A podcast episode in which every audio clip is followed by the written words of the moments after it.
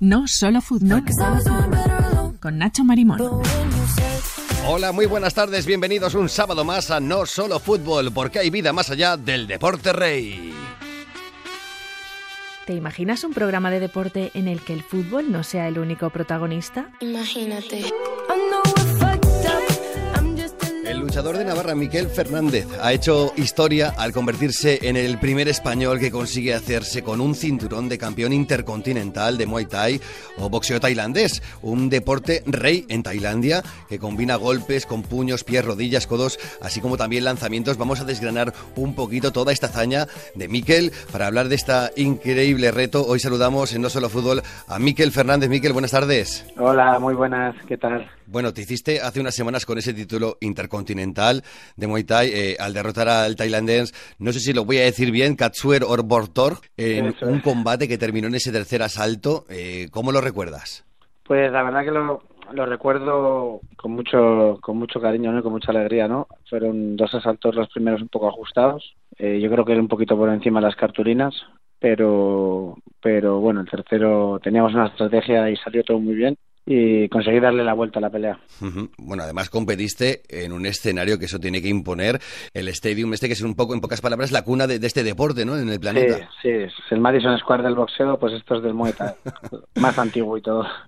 Impone estar en ese lugar, en ese momento y levantar ahí tu, tu anillo de campeón. Sí, bueno, sí es verdad que yo ya tengo unas cuantas peleas ahí y he peleado con campeones allá, entonces Ujú. sí que es verdad que cada vez estoy más tranquilo, ¿no? Lo para que sí me imponía un poquito, pues yo qué sé, ya sabes que hay momentos en las carreras de los deportistas que, que no vale solo con, pues en mi caso con pelear, ¿no? Tenía que ganar. Entonces imponía un poquito la situación. ¿Cómo es? ¿Cómo es una velada, de, una noche como esa, ese ambiente tan espectacular que se vive? Pues la verdad que es, pues yo cuando entras a un estadio de estos es impresionante, ves a los luchadores antes de entrar, los dos sentados en un, en un banco, se abrazan, luego pelean, la forma que se pelea en Muay Thai, que es un deporte súper estilista pero súper agresivo, es como, es una sensación, es como, joder, estos chicos se van a pelear y están ahora abrazándose. No es un deporte de mucho respeto, ¿no? Pero, pero luego en el ring es un deporte súper agresivo.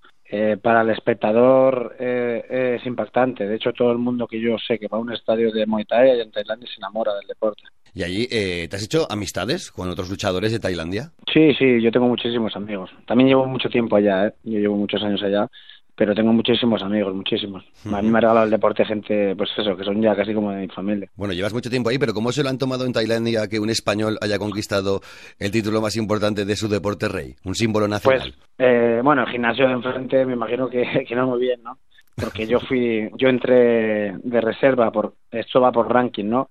Él iba a pelear con otro chico tailandés, pero no sé qué pasó exactamente con el otro chico, algo con el tema del peso, y me ofrecieron a mí y yo, nada, cogí la pelea con, con cinco días de antelación y solo me dediqué a dar el peso, para que yo soy un luchador muy constante, entonces siempre estoy entrenado, siempre estoy al 80, pensando que a llegar a esa oportunidad y llegó. Pero la gente muy bien, porque al final, de normal, pues bueno, era la primera vez en la historia que se conseguía un cinturón en ese estadio, de un luchador nacional, ¿no? Entonces, ellos al final también les gustan los cambios. Y luego los luchadores extranjeros les atraemos, sobre todo, pues yo que sé, de España, de Francia, de pues somos atractivos para ellos, no es algo nuevo, como Sí. el luchador europeo contra el luchador asiático. O sea, es como atractivo para las apuestas.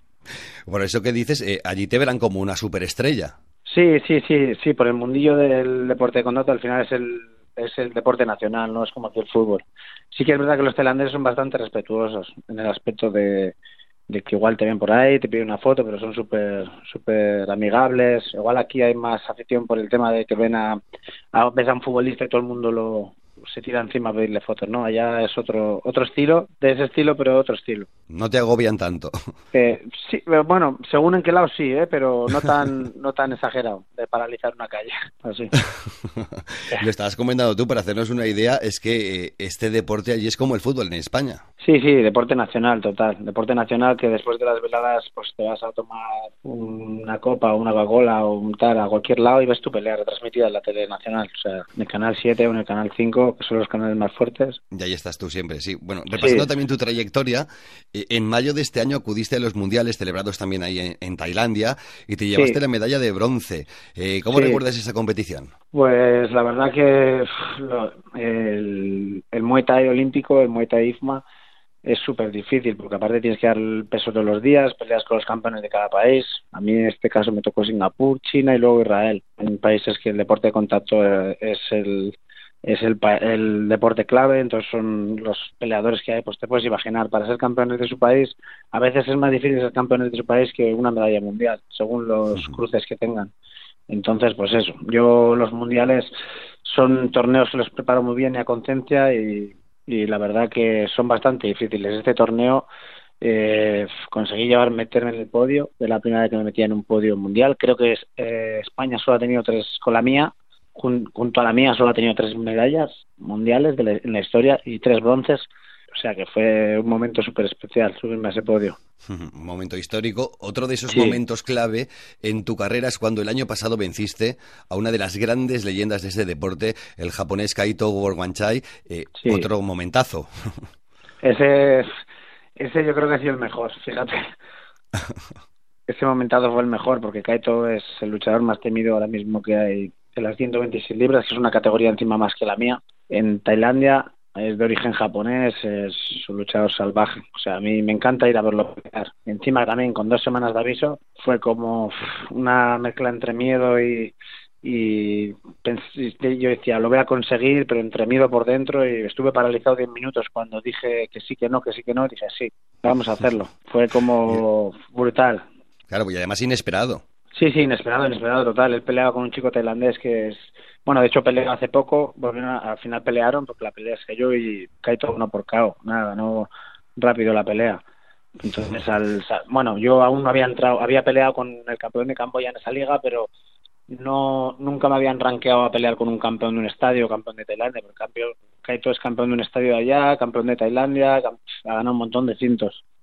Entonces, cuando me ofrecieron fue como, era mi oportunidad. Y la aprovechaste, vaya que sí. Sí, sí. Bueno, ahora estás en, periodo vacacional, si no me equivoco, se ha acabado la temporada allí en Tailandia. Eh, ¿Cuándo empieza y qué objetivos te marcas de cara al próximo año? Pues este año tengo una pequeña lesión. Hace poco vine de los Combat Games, que son las Olimpiadas de los Deportes de Contacto, que va el boxeo, el taekwondo, el muay thai, el kickboxing, y también conseguí una medalla. No sé si alguna vez de España había hecho una medalla en los Combat Games en muay thai, pero esta vez me quedé bronce también y tengo una pequeña lesión en la mandíbula, entonces me opero aquí en, en Navarra y vuelvo para allá. La verdad que el 2024 pues me pinta genial. Y nada, es, he salido como aspirante al cinturón del estadio de allá, Raja ¿no? que es el Madison Square, es la primera vez que, que un español lo hace y, y, voy a prepararme fuertísimo. Creo que tengo primero una cita en el programa RWS que lo retransmite Dazón, pero después salgo como aspirante. Sí, sí, eres el vigente campeón y el aspirante oficial. Eh, bueno, antes has comentado que te vas a operar de, la mandíbula. Es un deporte muy duro, os zurráis una barbaridad. Hay que enfrentarse mucho al dolor, a las lesiones serias. Sí, sí el Muay Thai es un deporte de contacto pues eh, muy extremo es un deporte de contacto muy extremo, es el deporte de las ocho extremidades, al final peleas con todas las partes del cuerpo, menos con cabezazos o golpes bajos o pelear en el suelo, pero el Muay Thai también es muy bonito porque tiene, o sea, tiene mucha mucha historia, ¿no? Está la religión metida por detrás, es, es un deporte de valores, de respeto, luchadores tailandeses pues es gente pobre hasta que llegan a conseguir unos sueldos normales.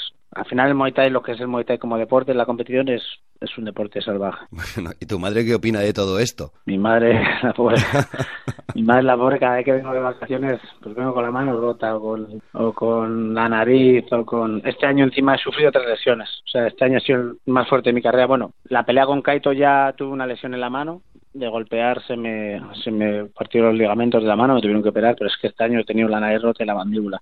Entonces mi pobre madre sufre, no quiere ni ver mis peleas ya. bueno, el Muay Thai, por cierto, es una de las artes marciales que más se utilizan en las MMA. Eh, ¿Tú te ves compitiendo eh, en la UFC, por ejemplo?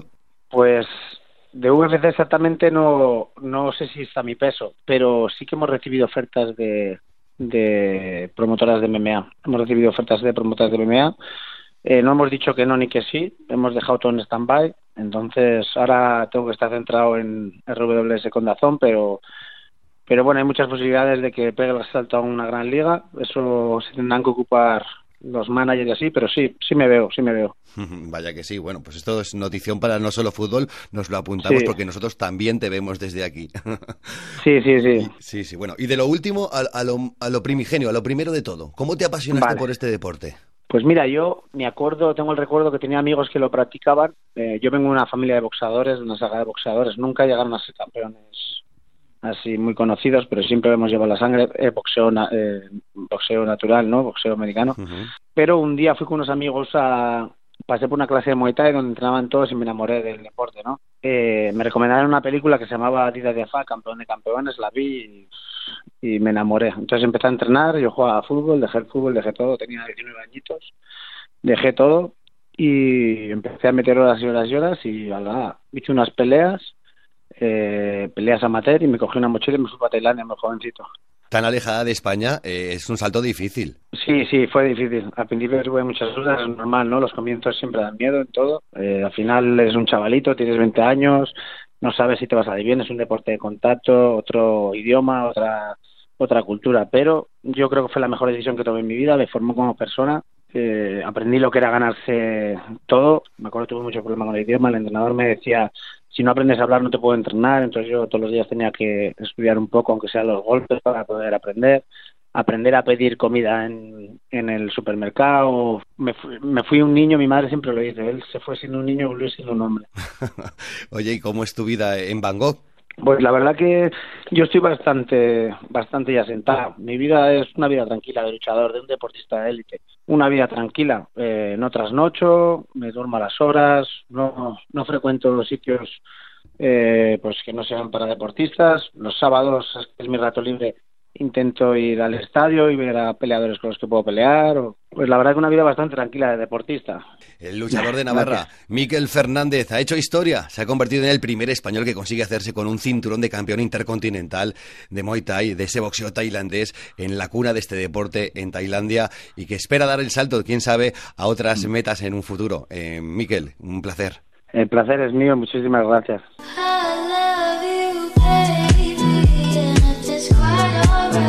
El banquillo de Patricia, fútbol femenino en Radio Nacional. un sábado más saludamos a Patricia Campos Domenech en este banquillo, nuestra gurú del fútbol femenino. Patri, ¿cómo estás? Buenas tardes. Hola Nacho, buenas tardes. Bueno, ya tenemos lista de convocadas para la selección española que dirige Monse Tomé para esos partidos de Pontevedra frente a Italia y Málaga y frente a Suecia. Sí, Tomé ha convocado 25 jugadoras. Destaca la vuelta de Eva Navarro, Fiamma Benítez y María Pérez. Y llama la atención la ausencia de Alba Redondo, que marcó Nacho el gol del triunfo la jornada pasada frente al Costa Deje y ha jugado los últimos cinco partidos con el Levante. Se perdió la primera ventana después del Mundial por lesión la segunda porque estaba recuperándose y ahora vuelve a quedarse fuera. Tampoco están Irene Guerrero y Rocío Gálvez, que todavía no han podido lucir la estrella después del Mundial. En cambio, sí que están eh, Alexia Putellas, e Irene Paredes, las dos tocadas, no pudieron disputar el, clásico y no han viajado para jugar el partido de Champions. Y era de esperar la ausencia de la lista de Mapi León, Patrick Jarro y Claudia Pina, que no han dado un paso atrás a la hora de ser nuevamente seleccionables. El equipo de Monse Tomé, recordar que es primero de su grupo con 12 puntos, se enfrenta a Italia en Pontevedra, como tú decías, el día 1 de diciembre, y a Suecia en Málaga el 5 del mismo mes. Y el objetivo, Nacho, es certificar la clasificación para los playoffs, además conseguir un nuevo título y así obtener uno de los tres billetes para los Juegos Olímpicos de París 2024. Ojalá que consigamos todos esos objetivos. Y otra de las cosas de las que yo quería hablar contigo, quizás pueda parecer una tontería, pero no lo es. Hablamos siempre de buscar referentes femeninos, que es importante también en el fútbol femenino. Y qué alegría que haya salido a la venta la segunda colección del álbum de cromos de fútbol femenino, ¿no? Sí, totalmente de acuerdo contigo. Una segunda y mejorada edición, Nacho, del álbum de fútbol de la Liga F. Recuerda que la temporada pasada hubo muchas críticas por la ausencia de jugadoras tan importantes y destacadas como la futbolista del Barça, Graham Hansen. Este año se ha ampliado la colección a 406 cromos, aumentando a 18 el número de jugadoras eh, por equipo. Un álbum que contiene a las campeonas del mundo y a la mejor jugadora del mundo. Así que, Nacho, no te lo puedes perder. No, no, no. Y nos gusta mucho porque significa es un pasito más en la importancia y la relevancia que tiene el fútbol femenino en nuestro país. Bueno, eh, vayamos a lo más concreto. Espectáculo en el clásico ambientazo en el Luis Companys, que deja las cosas muy claras de cara a la liga, ¿no? Patri?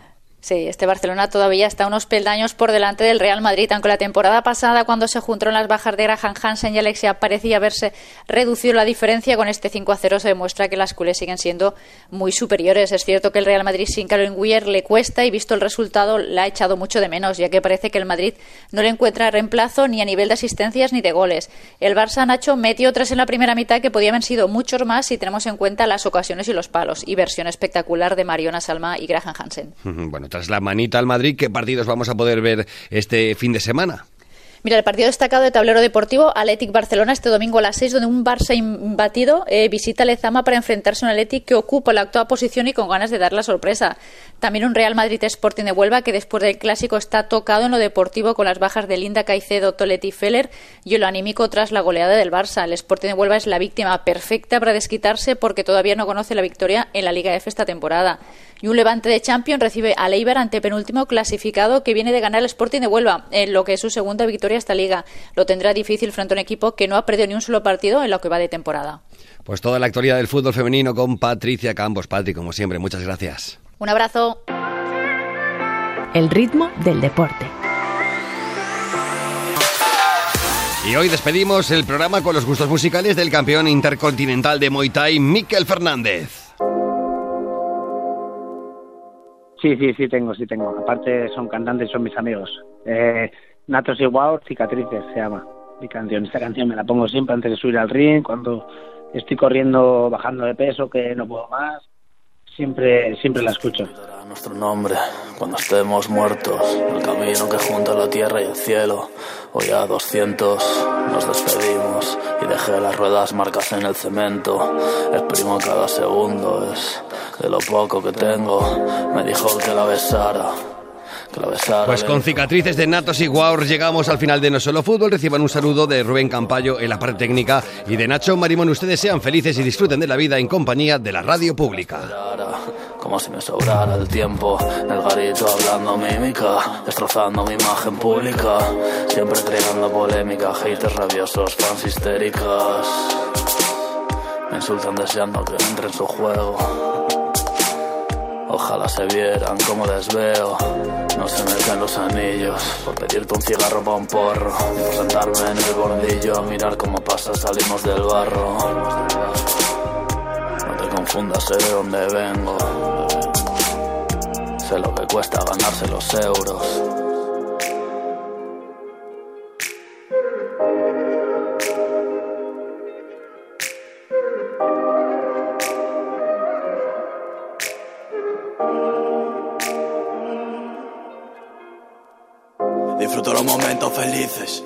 Honor los tiempos difíciles.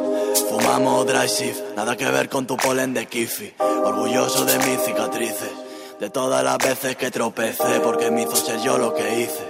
Aprendí y avancé, ahora que me analice. Los números hablan, hagamos balance. Dicen que desde el 2011 no hay que nos alcance. Entonces quiero relajarme, besar tu cuerpo, metértelo dentro, entrar en trance, mirar esos ojos de lince, tocar esa piel de bronce y olvidarme de ayer. Fóllame sin amor, quiéreme luego, es un placer. Esto de arder en tu fuego, me siento un fénix y vuelvo a nacer. Preparado para ganar y perder, si soy un player. ¿Cómo quieres que no te siga el juego? Para adelante como un toro. Elegante pero callejero, cada instante a tu lado, son diamantes guardados dentro del joyero. Te abrí las puertas del cielo con llave de bumping como un cerrajero. Te regalé el corazón, ahora en el pecho tengo un agujero.